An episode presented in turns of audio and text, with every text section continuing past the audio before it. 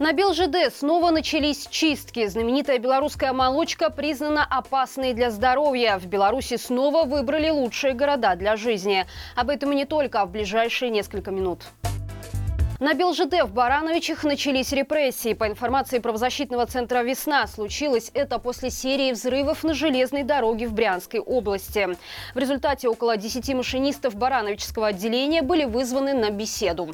В итоге все они были уволены, а в отношении некоторых завели уголовные дела за оскорбление в интернете. Напомним, 1 мая в Брянской области России после взрыва сошел с рельсов поезд и начался пожар. Позже стало известно, что составом управляли белорусские машинисты машинисты. Вечером 2 мая в том же регионе опять подорвали железнодорожное полотно. В результате опрокинулись вагоны грузового поезда. Сразу после этих инцидентов сообщество железнодорожников в Беларуси сообщило, что сотрудникам БелЖД грозит увольнение, если они откажутся ездить в рейсы в Россию. Лукашенко помиловал Романа Протасевича. Об этом сам бывший редактор «Нехта» рассказал пропагандистским журналистам. Напомним, 3 мая политзаключенного приговорили к 8 годам тюрьмы, а его бывших коллег Степана Путила и Яна Рудика к 20 и 19 годам заочно. Роман присутствовал на оглашении приговора. Он приехал в суд сразу с сумкой, поскольку обвинение просило взять его под стражу сразу после вынесения вердикта. Однако суд оставил прежнюю меру пресечения до вступления приговора в силу – домашний арест. 18 мая стало известно, что приговор в отношении фигурантов дела Нехта вступил в законную силу, так как не был обжалован и опротестован. Сегодня же появилась новость о помиловании Протасевича, которого задержали еще в 2021 году после принудительной посадки самолета РНР в Минске. Россельхознадзор забраковал популярные молочные продукты нескольких белорусских предприятий из-за опасного для здоровья состава. В российском ведомстве сообщили о найденных продуктах антибиотиках, бактериях и замене молочных жиров животными. Так, контролеры обнаружили антибактериальное средство в Минском твороге марки «Молочный гостиниц». В Россельхознадзоре подчеркнули, что накопление таких веществ в молочной продукции способно нанести вред здоровью человека и окружающей среде.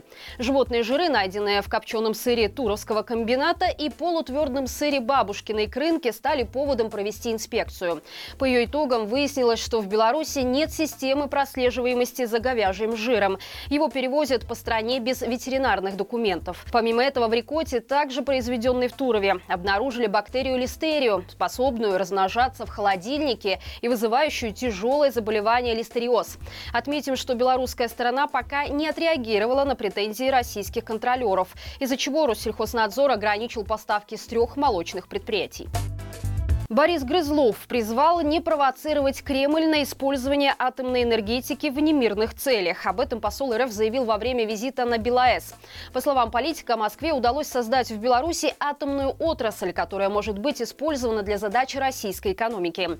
После выхода на полную мощность БелАЭС будет вырабатывать около 20 миллиардов киловатт-часов в год, что покроет около 40% потребностей страны в электроэнергии. Грызлов отметил, что для обеспечения функционирования отрасли необходимы профессионально обученные кадры, ряды которых намерены пополнить около 100 абитуриентов из Беларуси, подавшие заявление в российские профильные вузы. Посол также напомнил про ядерный щит времен СССР, который обеспечивал паритет вооружений во время холодной войны между Союзом и США. Грызлов считает, что создание в Беларуси крупного атомного центра говорит об ориентированности союзного государства на освоение мирного атома. Тем не менее, политик не исключил вариант с военным военным применением ядерной энергетики в случае возможных провокаций. Белорусы зарубежья призвали закрыть грузовое движение на границах страны, пока не будут освобождены политзаключенные. Об этом представители диаспоры заявили на акциях, которые вчера прошли в ряде европейских городов. На митингах, приуроченных ко дню политзаключенных, прозвучало совместное обращение демократических сил к международным структурам с призывом действовать решительнее, усилить санкционное давление и задействовать международные правовые механизмы, чтобы освободить более полутора тысяч политических узников.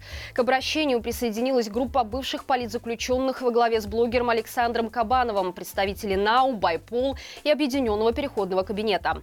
Помимо этого, фонд Байсол организовал благотворительный розыгрыш, средства от которого пойдут на помощь политзаключенным. Его участникам предлагается приобрести оригинальную иллюстрацию художницы Ольги Якубовской, книги известного представителя чешской диаспоры Георгия Шлина «Я иммигрант». Аукцион стартовал с суммы в 100 евро. Шаг ставок составляет 50 евро. Розыгрыш продлится до 25 мая. Ссылку на него мы оставим в описании к этому видео. Напомним, что День политзаключенных – это дата, приуроченная ко дню гибели активиста Витольта Ашурка в Шкловской колонии 21 мая 2021 года. В Беларуси снова выбрали лучшие города для жизни. Ежегодный смотр проводится в течение практически всего года, и участие в нем принимают все без исключения населенные пункты страны. В первую категорию выборки, для которой предусмотрено всего одно первое место, входят Минские областные центры. Со второй по четвертую – города и городские поселки с разной численностью населения. Наконец, в пятой рассматриваются села. Населенные пункты оценивают по таким критериям, как, например, площадь зеленых насаждений, количество спортивных спортивных площадок и обеспеченность туалетами. В первой категории победителем стал Брест, который уже заслуживал титул лучшего города страны в 2021. В качестве приза местные власти получат в свой бюджет 296 тысяч рублей.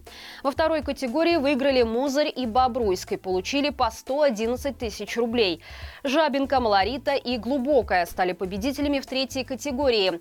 Брагин, Белыничи, Чериков и городской поселок Антополь Драгичинского района района Брестской области в четвертой категории. Лучшими деревнями стали Махро и Ляскович в Брестской области, агроградки Добромысли и Охремовцы в Витебской области, а также населенный пункт Отер в Гомельской области.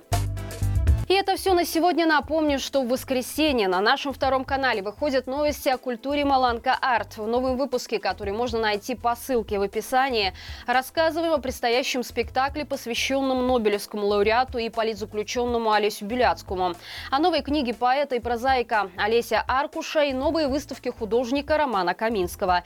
Если вы устали от серьезных новостей, то этот выпуск точно для вас. Хорошего всем вечера и живи Беларусь!